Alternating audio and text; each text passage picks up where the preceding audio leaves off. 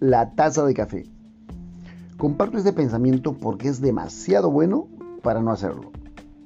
Vas caminando con tu taza de café y de repente alguien pasa, te empuja y hace que se te derrame todo el café por todas partes.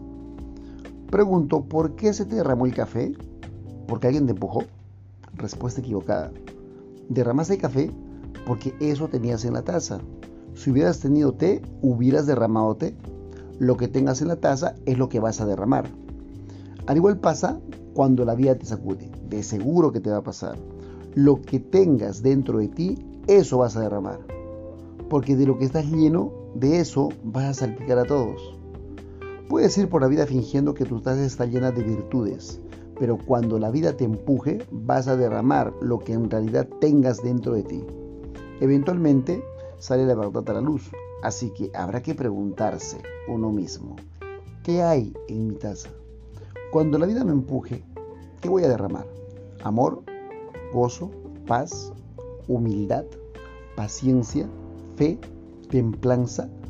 ¿O vas a derramar amargura, maldiciones, malos pensamientos, miedos, palabras duras?